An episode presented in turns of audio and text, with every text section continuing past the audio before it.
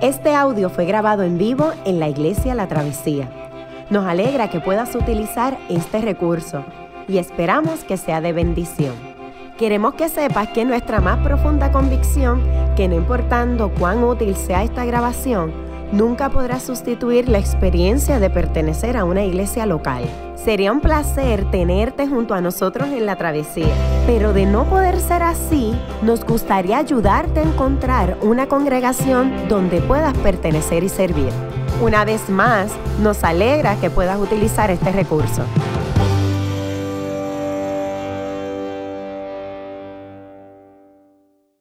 La lectura de la palabra esta mañana está en el libro de Efesios, la carta de Pablo a los Efesios. Les invito a estar de pie en reverencia a la palabra del Señor. Vamos a estar leyendo del capítulo 2, versos del 11 al 22. Y si usted tiene un boletín, usted es una visita o eh, la, la lectura de hoy la puede encontrar en el boletín. Y dice la palabra del Señor de la siguiente manera. Por lo tanto, recuerden ustedes los gentiles de nacimiento, los que son llamados incircuncisos por aquellos que se llaman de la circuncisión, la cual se hace en el cuerpo por mano humana. Recuerden que en ese entonces ustedes estaban separados de Cristo, excluidos de la ciudadanía de Israel y ajenos a los pactos de la promesa, sin esperanza y sin Dios en el mundo. Pero ahora en Cristo Jesús, a ustedes que antes estaban lejos, Dios los ha acercado mediante la sangre de Cristo. Porque Cristo es nuestra paz.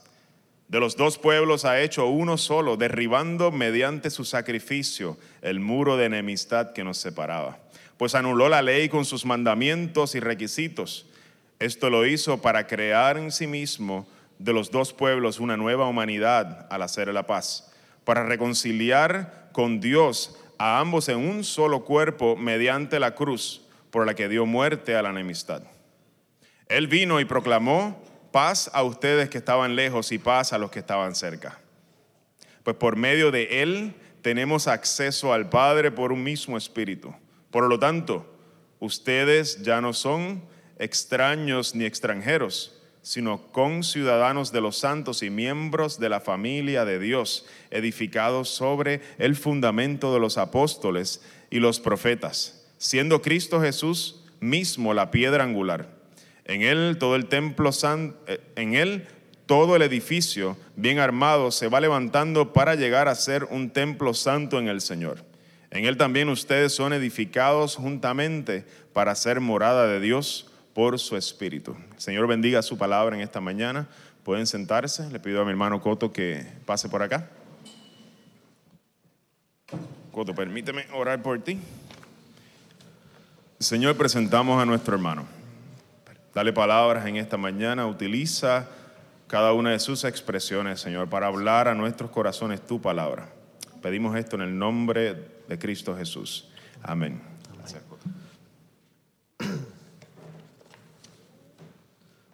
Muy buenos días.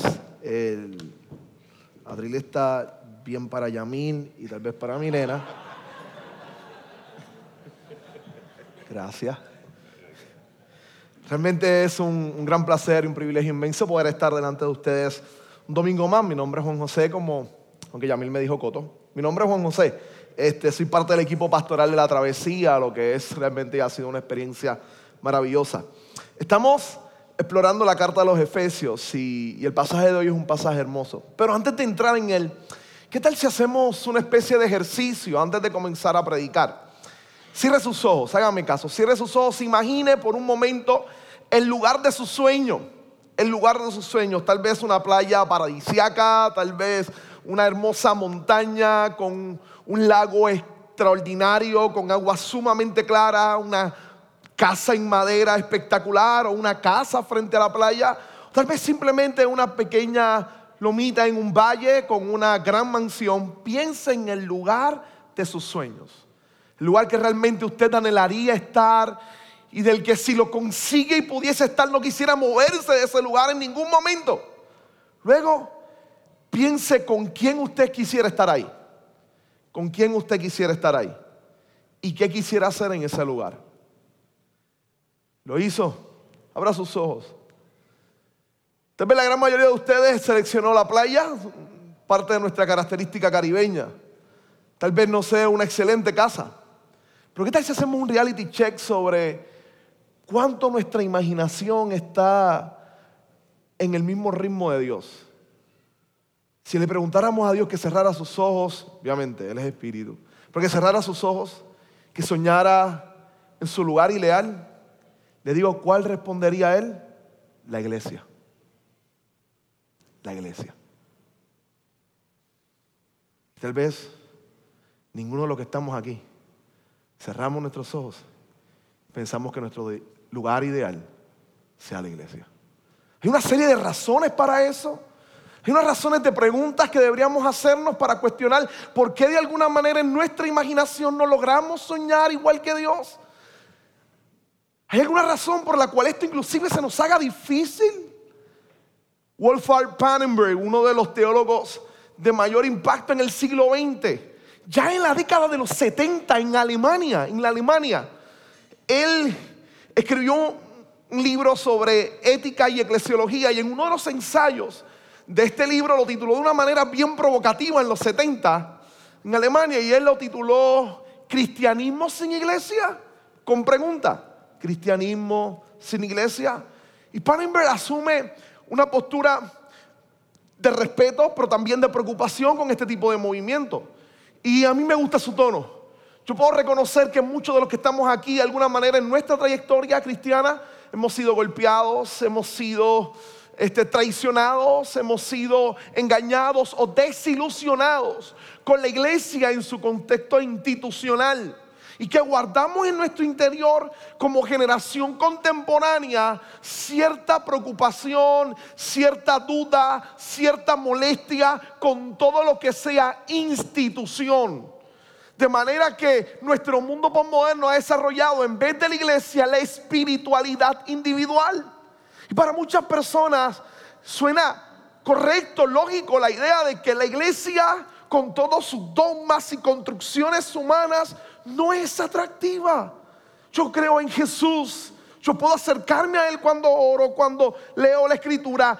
Yo no necesito necesariamente la iglesia. A esto él responde con de dos maneras interesantes.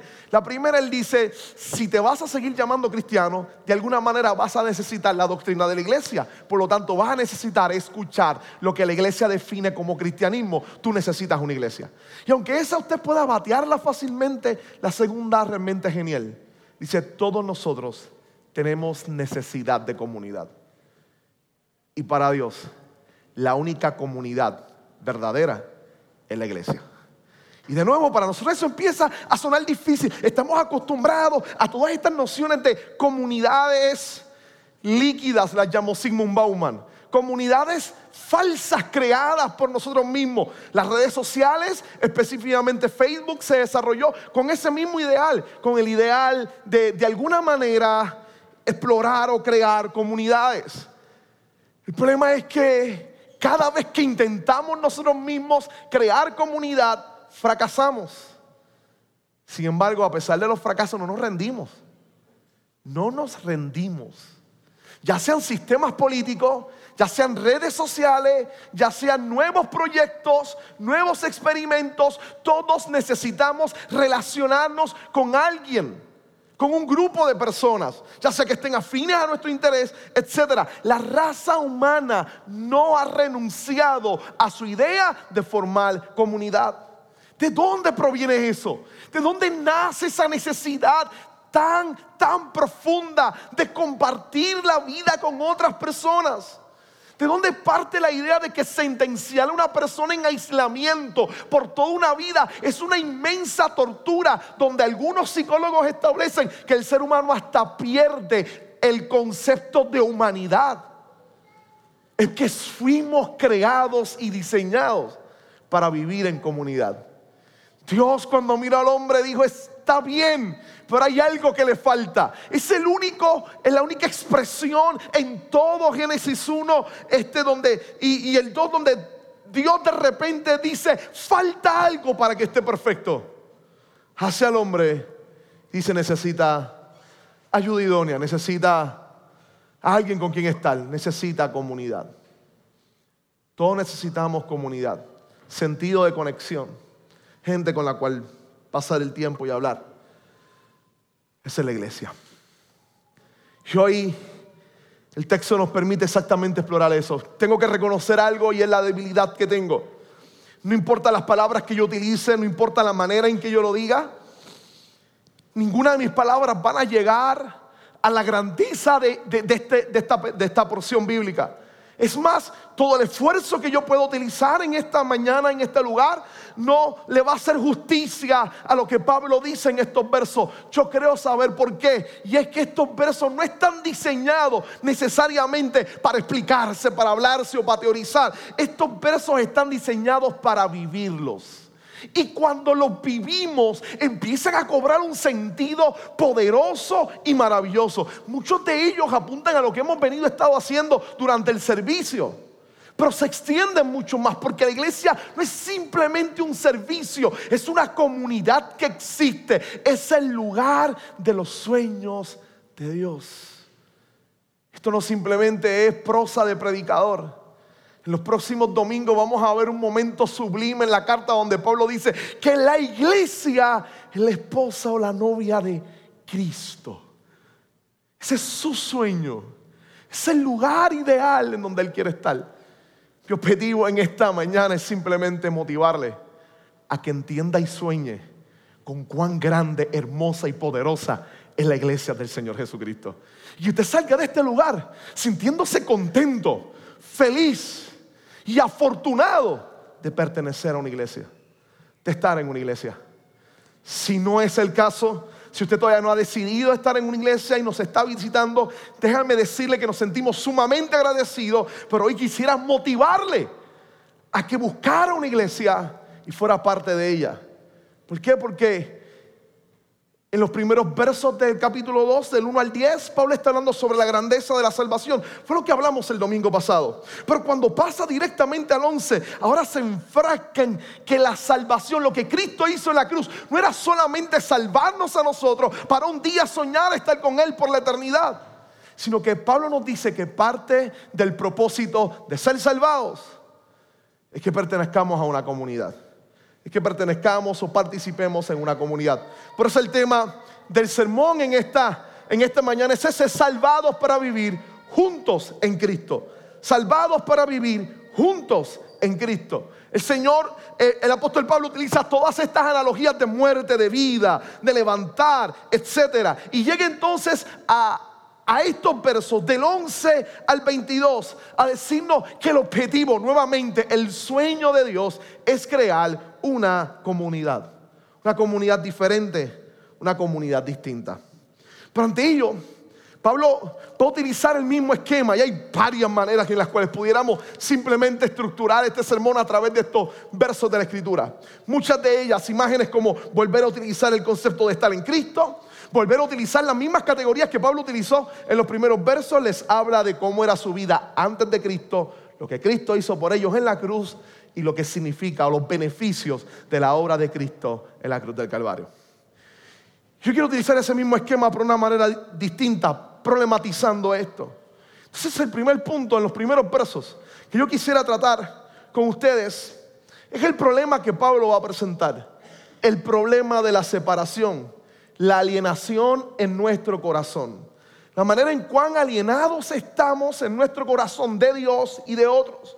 Pablo reconoce en los primeros versos que hay un gran problema. Y él pasa a describir el problema de su momento, el problema de su, de su época. Pablo comienza conectando lo que está diciendo los versos anteriores, por tanto, y esa cláusula realmente es crucial, importante. Comienza diciéndonos, por tanto, después de Cristo habernos rescatado, después de Cristo habernos transformado, después de haber muerto en la cruz del Calvario. Estos son los planes que Él tiene ahora para nosotros. Y Él vuelve a decirles, recuerden nuevamente, utilicen la capacidad de su memoria.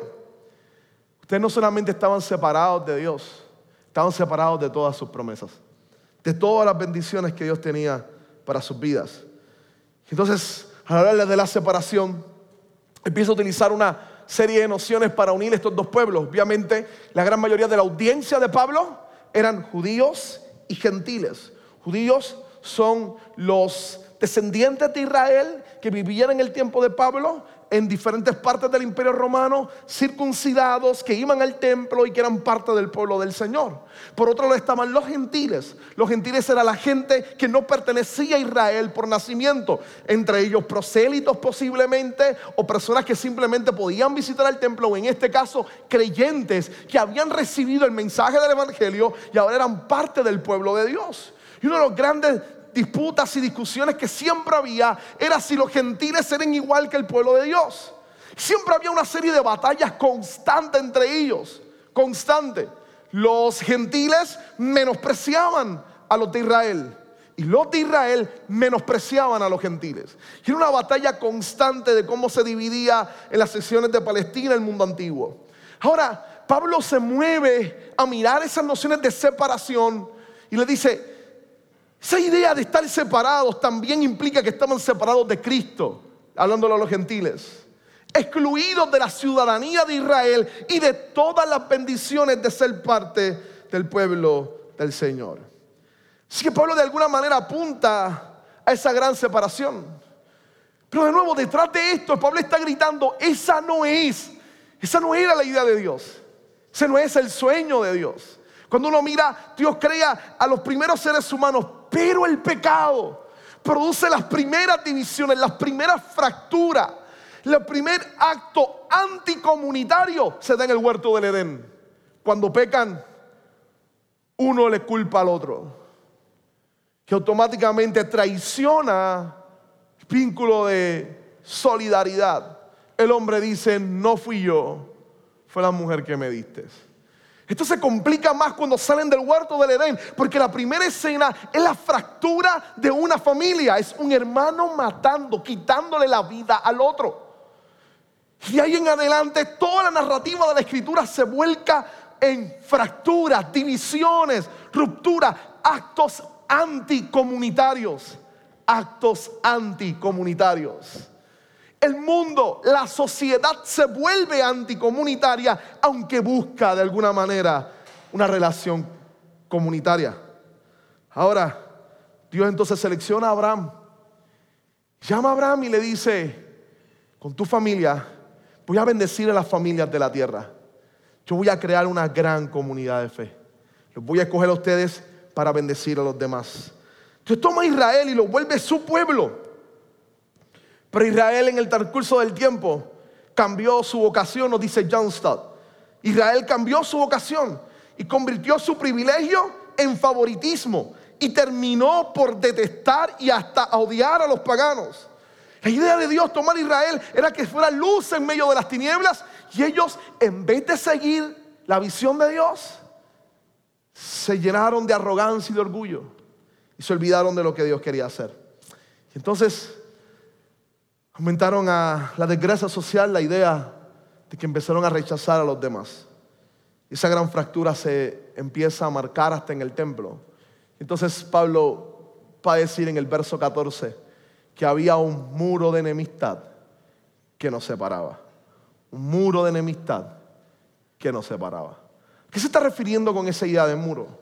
Bueno, la arqueología nos ha enseñado que de alguna manera se estaba refiriendo lo más probable a un muro que había en el templo. Esta es una muestra geográfica, este, arqueológica de un gran muro que dividía el, lugar o el atrio de los gentiles y el lugar de, del pueblo de Israel. Es más, la inscripción que está ahí, lo que dice literalmente es, todo gentil que pase es culpable de su propia seguridad inclusive aunque muera. Y era casi una sentencia de muerte. No pases, que si pasas, te van a quitar la vida.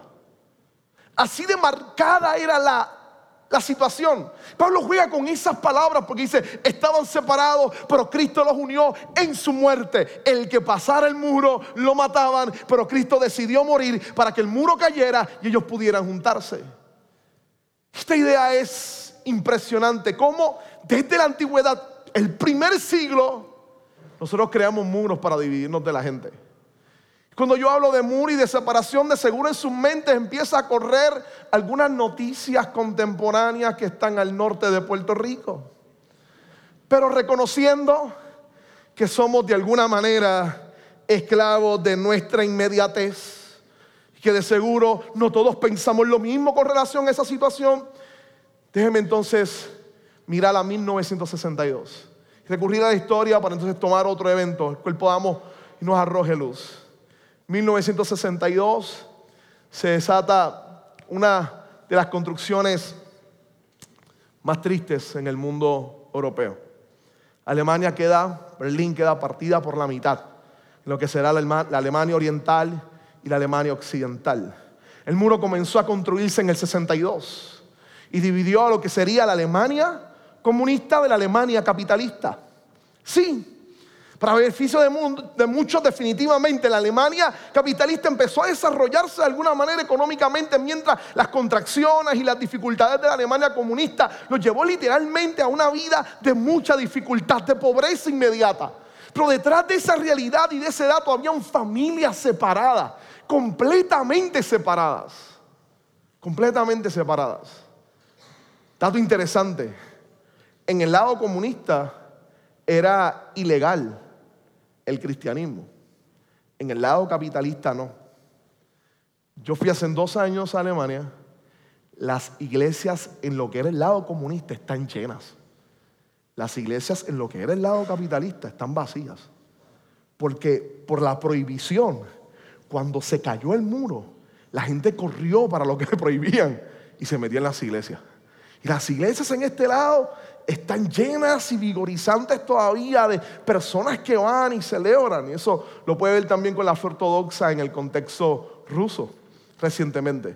Así que familias separadas, totalmente distanciadas, levantamos un muro que evocaba nuestros ideales, pero mucho más allá de afectos económicos, políticos. Pablo apunta a la realidad de este acto Pablo comienza a mostrarnos lo que de seguro está pasando detrás de esta realidad.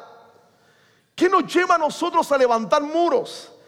Son nuestras acciones en nuestro interior. Pablo lo dice de una manera impresionante. Cuando está hablando de eso, dice, son nuestras enemistades. lo llama muro de enemistad. Es lo que sale en nuestro interior, nuestra realidad pecaminosa, la que nos hace levantar muros. Ahora la oración de esta mañana fue espectacular. Porque si usted hizo la oración de confesión con todo su corazón y con sinceridad, usted estaba confesando allí que de alguna manera usted levanta muros similares. Yo quiero que por un instante pensemos en esto. Nos permitamos explorar los muros de enemistad que usted y yo levantamos. Levantamos como sociedad muros de clase. Yo me reúno con la gente que es de mi misma clase social. De alguna manera tengo problemas en, dialogar y, y hablar con gente que no sea de mi misma clase. Tengo hasta adjetivos para ellos. Mi clase política, todo aquel que piense políticamente igual que yo, con ellos yo me reúno. Mi clase profesional.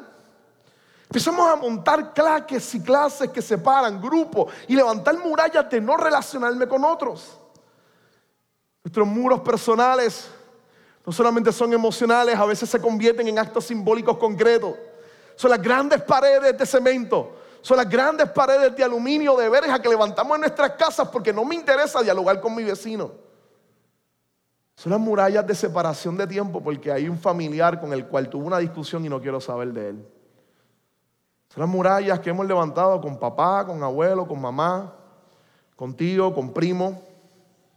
Esas murallas que levantamos y decimos, yo no voy a hablar con él, es mejor que no me relacione con él. Esas murallas que levantamos de enemistad para separarnos.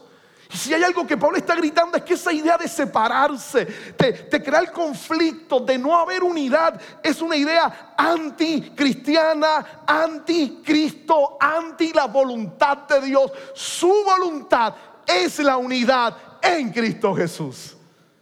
Y a veces tenemos que empezar a soñar exactamente con eso. Mirarnos a todos nosotros. Decir, hay muros que deben de ser derribados. Hay muros que deben de ser derribados.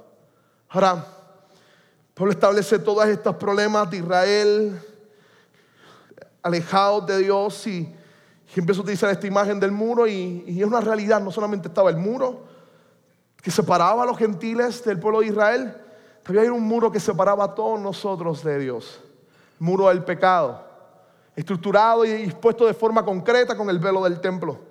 Pero entonces, Pablo en medio de toda su pensar y de su idea, nos empieza a decir que de alguna manera Dios tiene algo pendiente. Y Dios desea transformar esto de una manera distinta y novedosa. Así que mi segundo punto hoy aquí para que veamos los siguientes versos, principalmente los versos del 14 al 18, es que Jesús, Pablo dice, Jesús resuelve nuestro problema. ¿Y cómo Jesús resuelve nuestro problema? Utilizan una palabra muy, muy, muy actual y muy sexy para algunos hoy en día, ¿no? Deconstruye y reconstruye por medio de la cruz. Pablo nos dice que la cruz tiene la capacidad de deconstruir y de reconstruir a la humanidad y a todas sus categorías de unidad. A todas sus categorías de unidad. Pues vamos nuevamente al muro. Vamos nuevamente al muro. Miren ese pasaje, aunque voy a ir ahí ya en breve. Estas fueron las imágenes que corrieron todo el globo en 3 de noviembre de 1989, el siglo pasado. Y es cuando palabras que suenan extrañas para muchos, perestroika, Gorbachev, pero lo que sí recordamos es la idea del muro cayéndose. Empezaron a golpear el muro la misma población Tenían familiares al otro lado, la alegría, el hecho de que Alemania volviera a abrirse, a juntarse, a unificarse. Los seres humanos rompieron ese muro. Pero escúchenme ahí en algo. Los muros que, las divisiones que produjo el muro no fueron borradas inclusive hasta el día de hoy. Déjeme contarle algo. Recientemente estaba leyendo un artículo sumamente interesante con relación a Alemania y es la preocupación de muchos sectores porque Alemania tiene bien marcado en su historia el hecho de haber caído bajo un gobierno este, de extrema derecha y, fascista, totalitario como el de Hitler. interesantemente, ese tipo de derecha nazi o neonazi está empezando a surgir nuevamente en ciertos sectores en Alemania. Ahora, lo interesante para políticos y sociólogos recientemente, inclusive con todo el aparato de racismo también, lo interesante es que está surgiendo en comunidades que se encontraban en la Alemania oriental, o sea, la Alemania bajo control comunista. La razón de muchos periodistas, específicamente uno de ellos, alemán muy, muy conocido, él investigó y empezó a entrevistar a todos los hombres del lugar. El primer factor que se dio cuenta es que el 75% de las mujeres de la Alemania oriental la habían abandonado, inclusive a sus familias y a sus hijos y se habían ido a buscar una mejor vida en la otra Alemania. Estos hombres estaban creando resentimientos, criando a sus hijos, que también estaban resentidos, que estaban totalmente resentidos porque entendían que el sistema político les había fallado y estaban huyendo hacia otro lugar totalmente molestos.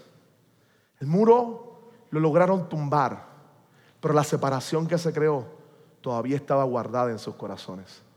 Los muros de enemistad no son actos que nosotros tengamos la capacidad de eliminarlos.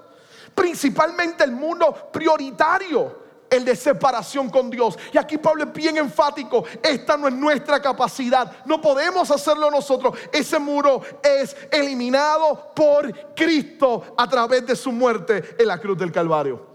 Es solo Cristo quien puede romper los muros y unificar lo que está separado. Ahora mire nuevamente el texto que estábamos observando ahorita, el 14 al 18. Pero dice, porque Cristo es nuestra paz. Y aquí prácticamente apunta la idea que hablar de paz es hablar de Cristo y hablar de Cristo es hablar de paz. Pero esa paz a la cual Pablo está apuntando, esa paz que él está proclamando o reclamando para el pueblo, no es una paz de ausencia de conflicto. Para mí esto es sumamente esperanzador. Escuche bien. Yo quiero ser bien práctico estas palabras hoy. Yo decirle que tenemos que tumbar los muros que hemos levantado y que Cristo nos ayuda a hacerlo porque Él lo hizo en la cruz. No estoy diciendo que mañana usted se acerque a una persona con la cual lleva años que no se dialoga o que ha estado molesta con esa persona o que se ha separado y ha evitado el reunirse con ella por X o Y situación o que ha generado marcas y problemas en su interior. No le estoy diciendo que al acercarse a ella no vuelvan a pelear, no vuelva a haber conflicto, no vuelvan a haber problemas. No le estoy diciendo que el acto de buscar reconciliación es fácil y significa que se van a abrazar, se van a tomar un café y van a vivir como si nada hubiese ocurrido. La paz que el Señor brinda no es ausencia de conflicto, es mucho más allá. Es un carácter en medio de los conflictos.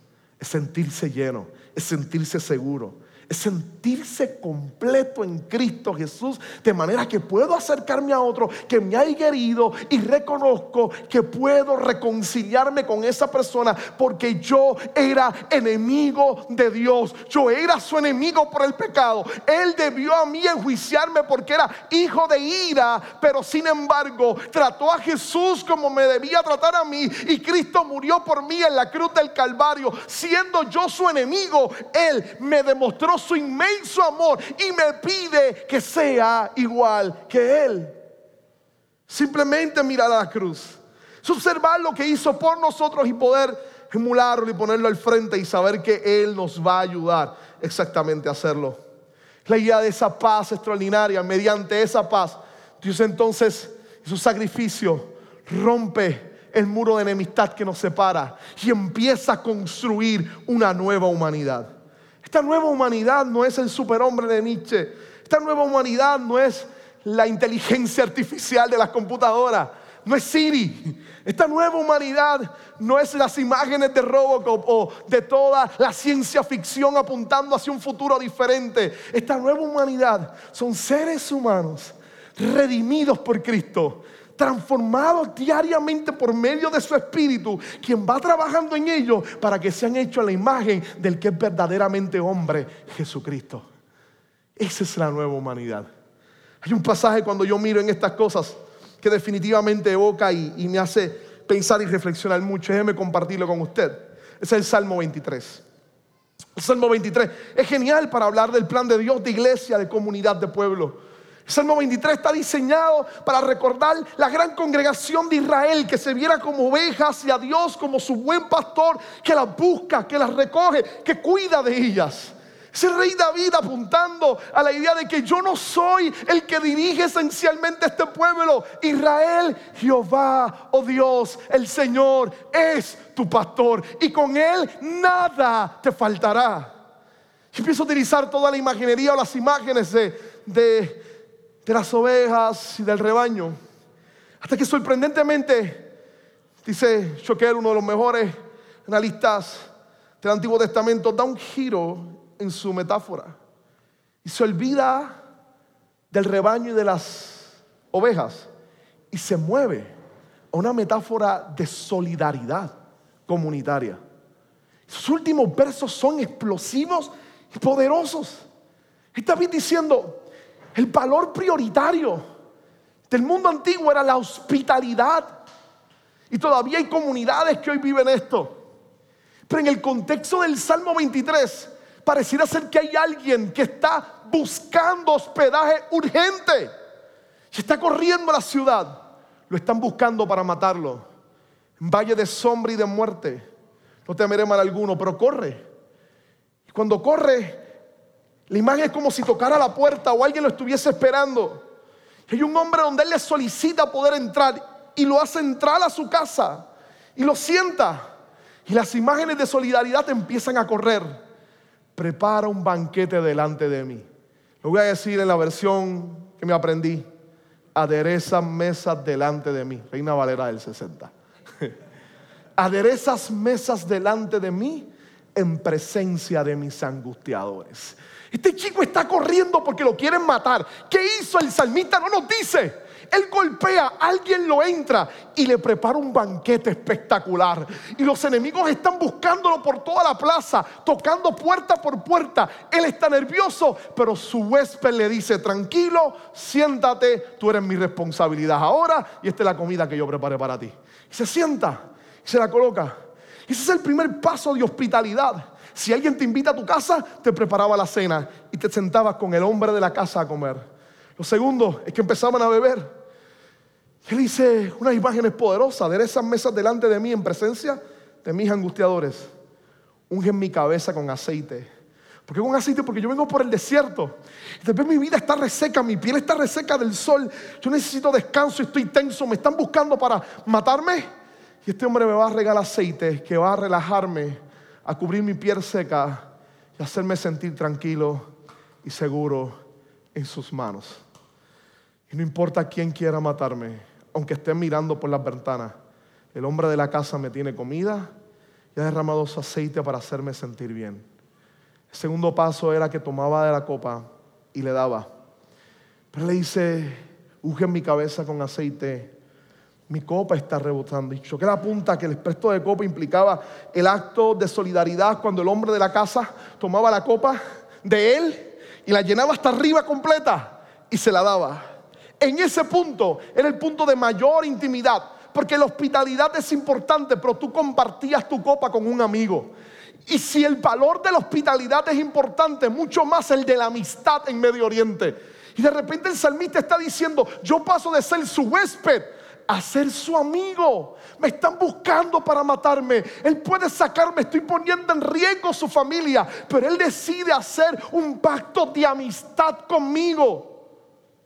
Recuerdo, mi profesor de Antiguo Testamento nos decía que en este momento en muchas de las comunidades lo próximo que pasaba en ese contexto es que el padre de la casa mandaba a su hijo mayor, junto con los hombres y sus soldados, a pararse la puerta del lugar donde el huésped iba a dormir. Y le decía, cualquiera que quiera atacar su vida, ustedes lo enfrentan primero. El hombre de la casa está dispuesto a dar la vida de su hijo con tal de salvar a un huésped que están buscando para matarlo.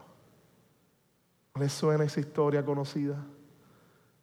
El padre de la casa está dispuesto a sacrificar a su hijo para salvarle la vida un huésped que huye porque de seguro merece la muerte.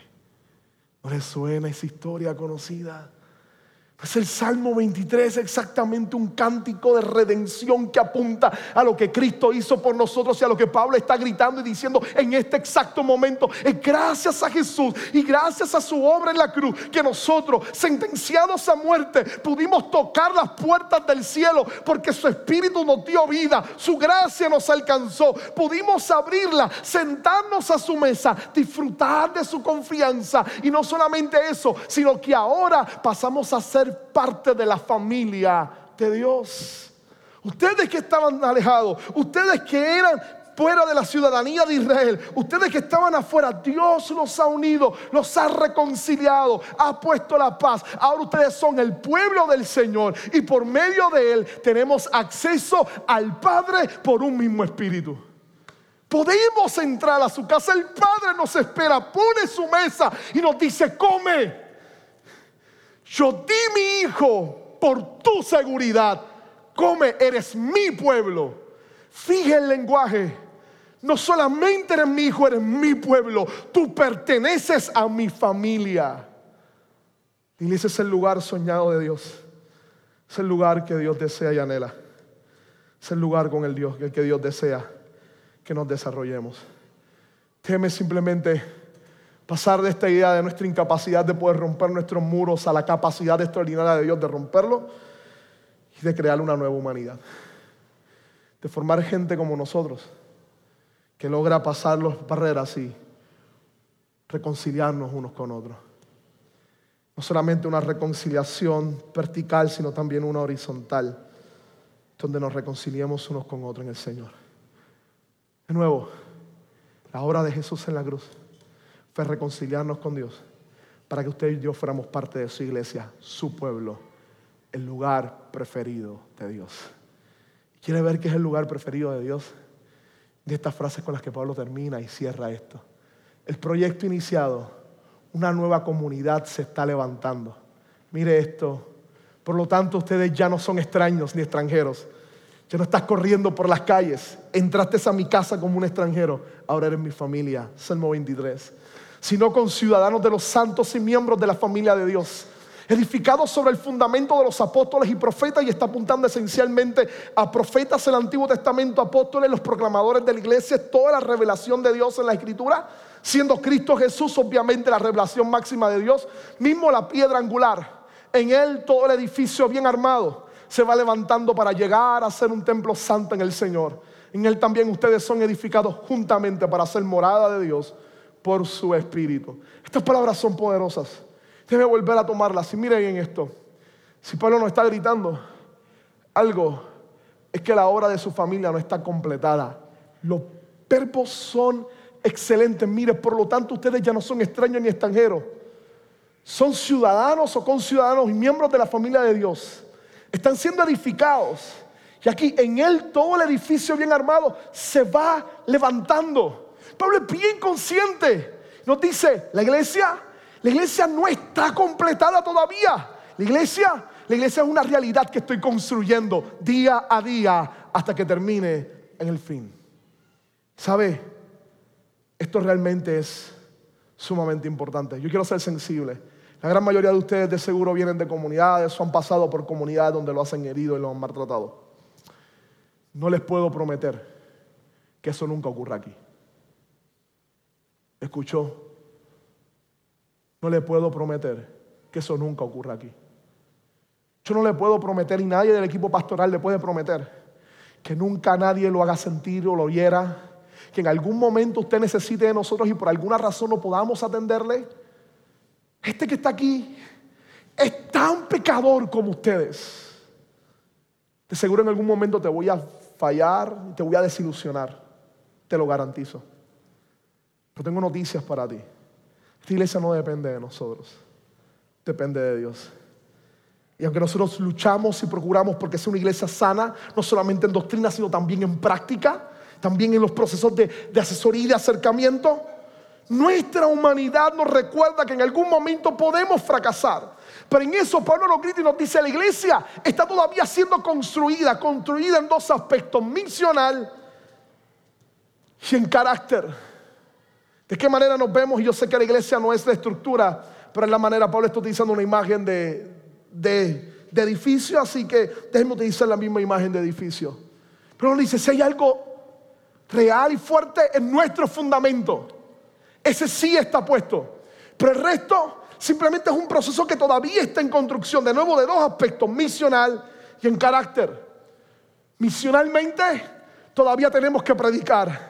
Hay que invitar personas que no son cristianas aquí. Hay que compartir a Cristo porque todavía el Señor sigue añadiendo a la iglesia los que han de ser salvos. La iglesia todavía no está completa. En carácter también. Nosotros todos los días somos transformados por su Espíritu. Como líderes, como iglesia, para vivir diferente, para ser distintos. Lo que sí te podemos prometer, que es nuestro deseo, es que el día que te fallemos, te vamos a pedir perdón. El día en que tal vez te desilusionemos, por favor, de antemano, perdónanos. Perdónanos. Pero de antemano te digo, hay alguien que no te va a fallar. Hay alguien que no te va a desilusionar. Su nombre es Jesucristo. Y si algo intentamos hacer aquí, es exaltar su nombre, glorificar tu nombre y vivir para gloria y para honra de su nombre. Y tratar de vivir como Él desea que vivamos. Es un riesgo. Toda comunidad es un riesgo. Toda comunidad es un riesgo. Déjeme terminar con siguiente. Scott Peck, un psiquiatra norteamericano decía que una verdadera comunidad no es una comunidad que esconde sus problemas, no es una comunidad que se para y dice aquí no hay ningún problema, aquí no hay ninguna dificultad. No, no. Que un grupo de personas se convierte en una verdadera comunidad cuando los conflictos surgen, cuando empiezan los problemas. Pero es que los conflictos y los problemas, ¿por qué se desarrolla una comunidad? Es cuando yo veo a alguien que no piensa igual que yo, que no actúa igual que yo. Y a pesar de eso le digo, te quiero en Cristo Jesús. En el staff no todos pensamos igual. No, todos pensamos que las cosas se deben hacer de la misma manera. Inclusive hay momentos donde tratamos uno que otro de pelear el jueguito y ver quién entonces establece su punto. Pero al final del día es lo que tenemos que reconocer. No somos nosotros y es Cristo. Y número dos, ese que está ahí en mi hermano, lavado por la sangre de Cristo. Estoy dispuesto a amarlo, a quererlo y ayudarlo en todo lo que necesita. Y eso nos hace ser una familia. Y esa es la familia a la cual le invitamos a ustedes a estar. Donde tal vez hayan conflictos como en toda familia, pero les vamos a amar. Les vamos a querer. Les vamos a ayudar. En el nombre de Cristo Jesús. Déjeme culminar con dos frases que para mí fueron espectaculares. Juan Calvino dijo, Donde quiera que veamos la palabra de Dios predicada y escuchada a fondo, hay una iglesia donde Dios existe, aún tenga enjambres de defectos. Aún tenga enjambres de defectos. Yo no sé si aquí hay enjambres de defectos, pero procuramos que la palabra de Dios sea predicada. Procuramos amarnos unos a otros. Y esta es la iglesia. A pesar de todos nuestros defectos, tengo noticias para usted. Este es el lugar deseado y soñado por Dios. Cierro con la última cita, pero esta merece una nota al principio. Este teólogo que voy a presentarles ahora para culminar es Karl Barth. Pastor desde los 19 años en Suiza, profesor en Alemania la Segunda Guerra Mundial lo expulsan de Alemania por estar en contra de los nazis, del Führer y de toda la metodología que procuraba exaltar al dictador que estaba de turno a Hitler. Y número dos, que su ideología estuviese por encima de la escritura. Él entendía que era una ideología de odio y que contradecía el Evangelio. Barth fue alto crítico de ello, inclusive fue parte de los fundadores de un movimiento que se llamó las iglesias confesantes. Los dos teólogos, o entre los teólogos principales de esta iglesia, estaba nada más y nada menos que Karl Barth y Dietrich Bonhoeffer. Interesante porque la iglesia confesante tenía como punta de lanza estos dos individuos, uno luterano, el otro reformado. Barth es reformado. Años después escribió un libro, casi el final, que se llamaba Outline, es como un bosquejo de dogmática. De su dogmática eran unas conferencias de clase que él daba. Las dio en Alemania después de la Segunda Guerra Mundial.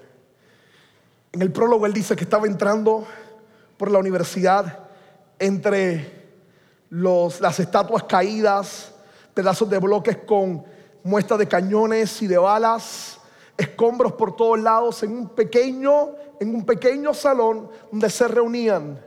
Se reunía un grupo de estudiantes de la iglesia alemanes que estaban dispuestos a servir en el proceso de restauración de su país, que estaba condenado por toda la política internacional, por sus malas acciones, ellos dispuestos a trabajar en el levantamiento de su país desde el Evangelio. Aquí él escribe ese libro, dando estas conferencias, donde utilizó el credo de los apóstoles. Y esta es su nota para la cláusula sobre la iglesia. Esta es su nota para la cláusula sobre la iglesia. En tanto hay hombres que en uno y otro lugar se reúnen en el Espíritu Santo, surge en un u otro lugar la congregación cristiana visible. Y es que credo eclesiam quiere decir, creo que aquí, en este lugar, en esta reunión visible, está sucediendo la obra del Espíritu Santo. Por eso estamos en construcción. Yo creo que aquí y ahora está sucediendo la obra del Espíritu Santo. Yo creo que aquí y ahora al reunirnos como iglesia, Dios está sanando tu corazón, Dios está abriendo tus ojos, Dios está transformando tu vida, Dios te está haciendo que lo ames más. Yo creo que aquí y ahora el Espíritu Santo está obrando de forma poderosa, milagrosa y majestuosa en tu vida. Esa es la visión de Pablo. Al nivel que llega y dice, Él nos está construyendo para hacernos morada del Espíritu Santo de Dios. Pues no mira esto en el vacío, es casi como si recitara detrás de estas palabras Efesios 2:22. Somos hechos como iglesia para hacer morada del Espíritu Santo de Dios. Aquí ahora, el Espíritu de Dios está trabajando en tu vida. Aquí en este instante está Él para ayudarte, para levantarte, para sostenerte para ser tu mejor creyente. Aquí ahora Él te invita a su cena, a disfrutar de sus alimentos y a ser fortalecido con el poder de su presencia.